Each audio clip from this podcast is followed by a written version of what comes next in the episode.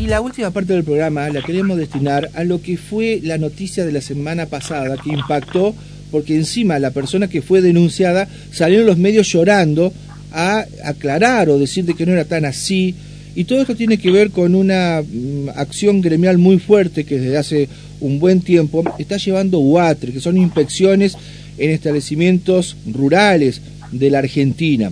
Por eso es que un referente muy conocido de la sociedad rural de Entre Ríos, el señor Echeverre, tuvo que, mm, bueno, una causa judicial, porque tenía trabajadores eh, totalmente irregulares, en estado irregular, estamos hablando de trata laboral, un delito grave, que lo investiga y lo eh, resuelve la justicia federal, y ahora pasó lo mismo con Gabriel Batistuta, donde Guatre encontró severas este, irregularidades. Y queremos molestar a esta hora de la mañana y le agradecemos que nos atienda al referente de Guatre en Entre Ríos, Edgardo Meyer, para que nos dé detalles de estos operativos, de estas inspecciones que están realizando en toda Argentina y específicamente también en la provincia de Entre Ríos. Edgardo, un gusto, buen día, de Radio La Voz de Paraná lo molestamos. Javier Aragón, ¿cómo anda usted? Hola Javier, buenos días, buen día a la audiencia. Este, gracias por, por la posibilidad de, no, de comunicarnos, ¿no? No, gracias, a usted, gracias a usted por atendernos, Edgardo.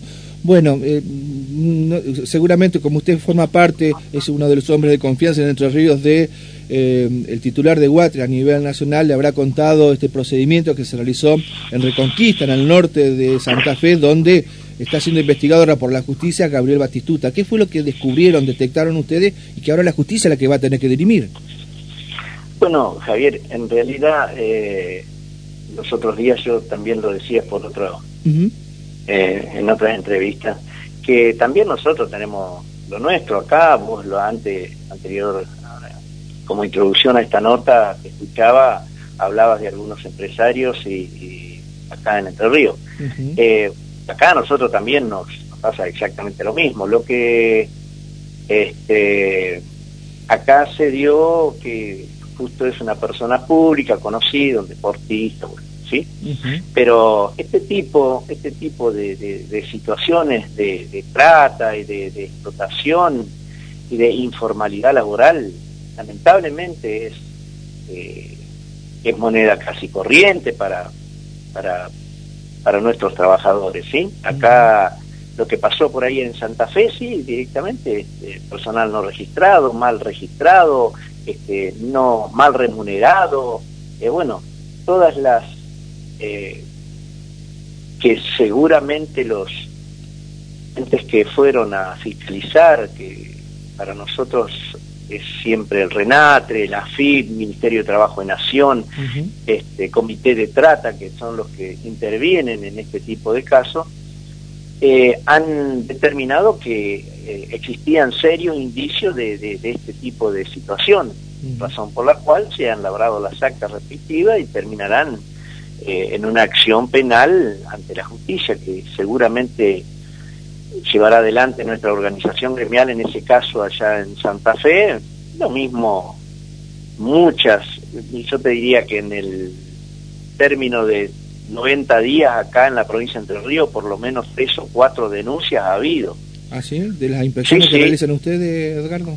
Exactamente, sí, sí, eh, al norte de la provincia y los otros días estuvimos trabajando ahí al norte del departamento Paraná, la zona de Cerrito, por ahí, este, donde se, se puso en alerta, ya decía, el, comité con la presencia del RENATRE, GUATRE, Ministerio de Trabajo Nación, y se constató una situación que eh, eh,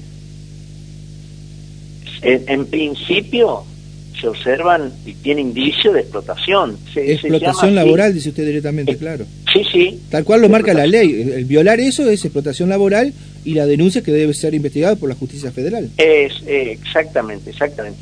Este, uno dice indicios, indicios hasta que la justicia lo determine, ¿no es cierto? Pero a las claras a las claras estaba este, la, situación en la que vivían un trabajador eh, con su familia, ¿no? ¿Cómo vivían? Y, en condiciones inhumanas, por decir de alguna manera, porque ahora eso, yo a veces digo, eh, quien, el trabajador, el que te lleva adelante tu, tu producción, el que cuida de tu producción, el que genera este, tu producción, eh, no puede vivir en esas situaciones eh, en las que uno encuentra a veces a los trabajadores. Yo siempre digo... Usted está haciendo un relato, Edgardo, de que parece que estuviéramos, no sé, en la Argentina del, del 1900, en el arranque del proceso agroexportador, pero estamos hablando del 2023. 23, exactamente. Yo digo, este, eh, mira, en el norte de la provincia, por ejemplo, estuvimos trabajando y se sigue trabajando en Feliciano, pero si no estamos en el 65-70% de la informalidad y así en, muchas partes del, de la provincia y del país. ¿eh? ustedes eh, fueron a inspeccionar con los organismos que corresponde, por supuesto, a establecimientos rurales, estamos hablando de estancias específicamente. Sí, sí, sí, estancias de 6, 7, 10, 12, 15 trabajadores. Eh, yo siempre aclaro esto porque por ahí este, todavía seguramente algún el productor o empleador pensará que, que, el trabajador no tiene este, leyes que regulen su trabajo. No tiene derechos. 26727 es el régimen del trabajo agrario y establece las ocho horas de trabajo semanales, 44 horas semanales, con descanso, tiene horas extras hasta el, eh, ¿cómo es? El 50% hasta las 13 horas del día sábado, 100% los días domingos y feriados, este, eh, se le debe entregar ropa de trabajo, también se decía se pagan horas extras, eh, eh, y hay una organización gremial que a través de los distintos organismos de fiscalización son los que estamos visitando los establecimientos y, de alguna manera tratando de que este tipo de informalidad disminuya. Este, también decirle a los trabajadores que tienen una una ART que asegura su riesgo del trabajo.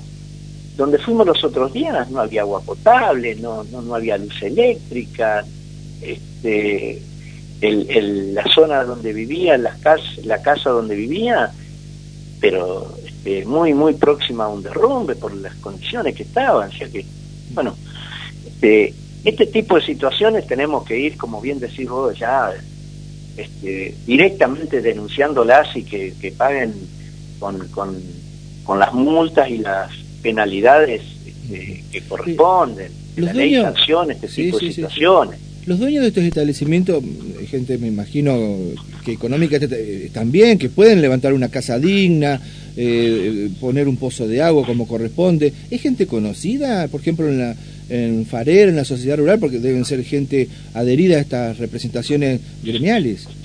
Probable, probablemente desconozco, este, pero sí seguro, Javier, porque este, así como nosotros tenemos una entidad gremial en la que agrupamos a nuestros trabajadores, eh, las entidades del agro este, también tienen su, representación. Los, los empleadores, digo, del agro, los productores tienen sus representaciones.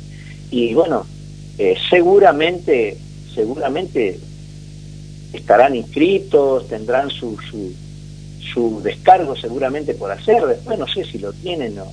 Yo directamente trato de insensible esto, porque ya, ya son situaciones eh, realmente inhumanas lo que, se, hemos encontrado, ¿no es cierto? Y, nuestra organización decía, este, queremos terminar con este tipo de, de situaciones, por eso en esta nueva la conducción que tiene la organización gremial a nivel nacional, con José Boitenco, nuestro secretario general, que le da una impronta uh federal, como siempre decimos, este, nosotros estamos teniendo la posibilidad de, de, que estas situaciones se vayan terminando, ¿sí? Se le ha dado una, decía, una impronta de la, ante esta informalidad laboral de, de capacitar a nuestros secretarios generales, Vengamos que nosotros acá tenemos eh, 10, eh, 14 seccionales en toda la provincia, en las que tenemos nuestros secretarios generales con sus comisiones. Tratamos de, de que se formen los compañeros, estén informados y se trabaje para, para ir disminuyendo este tipo de, decía, de informalidad, ¿no? La última También comentar, sí, sí, Eduardo. No, eh, sí, finalice También comentar, Javier, que acá eh, yo soy el responsable de la provincia como delegado regional y también representante en el Consejo Asesor Central por Entre Ríos. Y lo que tratamos también decía era de, poner a Entre Ríos en, valor, a, nuestra, a la conducción, tenemos un representante en la conducción nacional, y decir que la producción avícola fundamentalmente es una producción, eh, una actividad, decía, muy importante dentro de la producción nacional, Entre Ríos aporta más del 50% de la producción nacional, sale de esta provincia, por lo tanto nosotros cuidamos esta, nuestros trabajadores de esta actividad y, también se negocian sueldos, se negocian paritarias, recientemente la paritaria avícola, este, los porcina, que también es una actividad importante en la provincia. Y decía, también tenemos la Comisión Asesora Regional, la 3, que funciona en la ciudad de Concordia. ¿Qué es la Comisión Asesora Regional? Es un es una comisión, como bien se dice, dependiente de la Comisión Nacional de Trabajo Agrario, que es donde se eh, negocian paritarias de la región. Eh, estuvimos, funcionamos acá, en el norte, decía, en Concordia, en la sede del Ministerio de Trabajo de Nación, se negocian actividades como la, el arroz, la forestal, eh, consignatarias de Hacienda, eh, nuez, pecan, distintas variedades de, de nuez, y otras actividades que hacen a la región. y la verdad que hemos logrado importantes porcentajes que pero tenemos que decir que las negociaciones se tienen que hacer eh, a corto plazo porque lamentablemente eh, los índices de inflación este, pulverizan cualquier tipo de negociación que uno pueda hacer no pero siempre han sido este, positivas en esa en esa relación inter interanual, digamos, ¿no? Perfecto.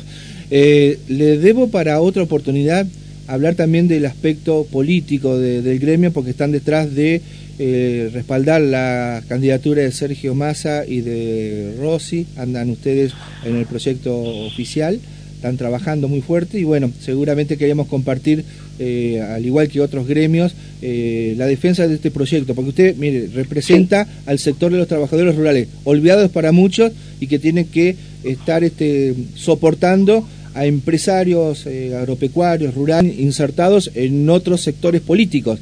Y si en el campo son capaces de hacer eso con un trabajador que están dependiendo de ellos, lo que son esta gente, si les llega a dar la posibilidad de que administren el Estado. Sin ninguna duda, Javier, sin ninguna duda, nosotros decimos, bueno, este eh, flaco favor, flaco favor le van a hacer al país y a los trabajadores si representamos a este tipo de, empresarios, ¿no es cierto? Está bien, estamos en democracia, este, se puede participar este, políticamente, pero yo por ahí muchas veces no quiero confundir porque no quiero mezclar las cosas. Por eso, por eso uno tiene. Lo invitamos para otra charla eh, para hablar de estas cuestiones. Por eso exactamente. Si bien uno tiene esta concepción, una concepción política y tiene una, una, una idea, una ideología, una filosofía de vida, inclusive que hace que hace que uno se sienta eh, parte de esta parte de esta yo digo, de esta conciencia social o conciencia laboral, que es la representación del trabajador, saber que nosotros somos esto, ¿sí? Y los trabajadores tienen su representante y por supuesto que aspiramos a que eh, el, el, nuevo, en estas elecciones, el nuevo gobierno eh, siga siendo con este, con este signo político, porque es por el único lugar donde los trabajadores nos vamos a sentir eh, de alguna manera escuchados y nuestras organizaciones ya sean gremiales, este, la Confederación General del Trabajo, las 62 organizaciones, eh, siempre van a tener una, una, una puerta o un espacio donde se pueda discutir, cosa que no, seguramente no puede ser si el signo político es otro, ¿no? Muy bien. Esa es mi, mi visión, Javier. Estamos muy bien. ¿eh? Edgardo, gracias por habernos atendido. Fuerte abrazo. Gracias, Javier, eh, y saludo a la audiencia y a los compañeros ahí del medio. Muchas gracias, fuerte abrazo. La palabra de Eduardo Meyer.